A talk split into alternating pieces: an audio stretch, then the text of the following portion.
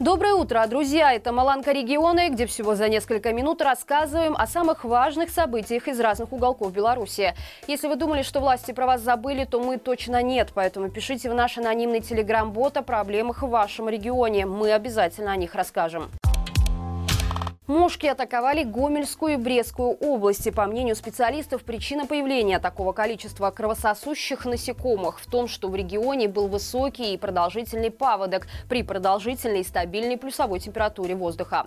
По сообщениям местных жителей, мошки атакуют людей только на открытом воздухе и только в светлое время суток. После укуса этих насекомых наблюдается жжение, покалывание, зуд и отеки. Врачи такую реакцию называют местной аллергической. Считается, что она не требует специализированного лечебного лечения. Но при наиболее серьезных раздражениях, особенно у детей, специалисты все же советуют обратиться к медикам. Тем не менее, жители южных регионов Беларуси просят соблюдать меры по профилактике нападения укусов мошек. Например, исключить по возможности пребывание вблизи водоемов, где наибольшее скопление гнуса, или надевать одежду, максимально прикрывающую открытые участки тела. А также использовать репелленты, которые отпугивают кровососущих насекомых и спасают от их болезненных укусов. В Славгородском районе лось спровоцировал смертельную аварию. ДТП произошло вблизи деревни Александровка-2. Там за рулем автомобиля ехала 31-летняя жительница Светлогорска.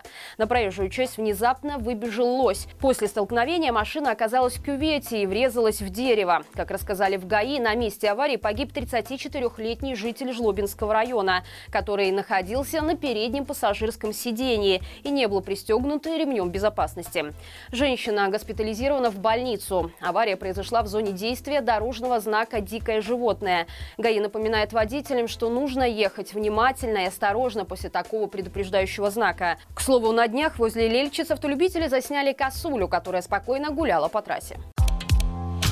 Заместитель директора филиала «Витебск-Энерго» по идеологической работе Ольга Горбадей заявила, что на предприятии увольняют работников, которых судили по политическим статьям.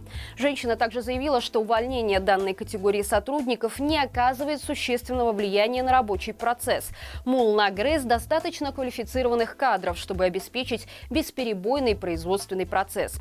Статистики по этому вопросу Горбадей не приводит, а между тем количество уволенных исчисляется уже десятками. А по информации некоторых сотрудников Лукомельской ГРЭС, уже даже сотнями. Попавшим в списки на увольнение предлагают написать заявление по собственному желанию, грозя плохими последствиями в случае несогласия. За последний месяц известно как минимум пять случаев задержания работников ГРЭС. Троих из них приговорили к 20 суткам лишения свободы за так называемое распространение экстремистских материалов, подписку на информационные ресурсы, признанные экстремистскими, и за пикетирование в интернете. Еще двоим придется заплатить платить большие штрафы.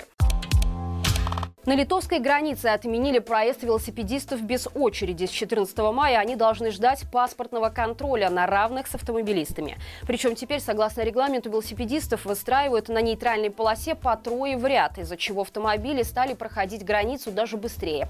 Напомню, раньше при пересечении границы на велосипеде можно было пройти вне очереди.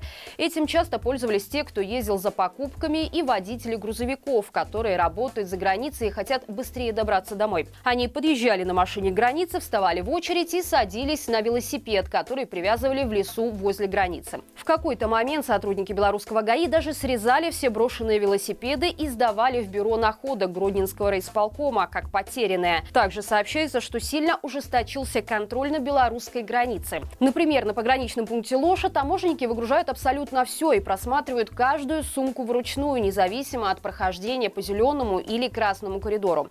Если нет визы, то требуют показать документы другой страны и переписывают данные. Граждан Украины, помимо всего прочего, вызывают на разговоры, проверяют их телефоны. Такая забота, естественно, еще больше увеличивает время пересечения границы. 12 мая, накануне Дня государственного флага, герба и гимна, на Дзержинской горе открыли новый архитектурный знак. Монумент «Флаг Родины» представляет из себя стелу на пирамидальном постаменте, увенчанную закрученным, как сверло, красно-зеленым флажком.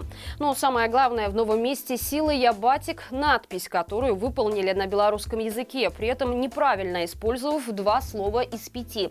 Стяг родимый 345 метров, высшая кропка Беларуси. Доносят создатели до до посетителей. Вот только слово «высшее» используется в белорусском языке для обозначения чего-то важного – высшее командование или высшее образование, а в значении «высшее» используется слово «наивысшее». Слово «кропка» также не имеет географического значения. В белорусском языке это всегда что-то графическое, а определенное место в пространстве – это пункт. Пункт призначения – наивысший пункт у Беларуси. Напомним, изначально гора Дзержинская была известна под названием Святая гора, но в 1958 году большевики переименовали холм в честь нового кумира, местного уроженца и одного из организаторов красного террора. И это все на сегодня. Напомню, что на выходных на нашем канале вышел новый выпуск «Народ спросит», в котором обсудили с экспертами исчезновение Лукашенко, закрытие границы с Россией и выживание политзаключенных. Ссылку мы оставим в описании. Не забудьте поставить лайк этому видео и написать комментарий. Именно благодаря вашей активности наш выпуск увидит большее число зрителей. До встречи завтра и живи Беларусь!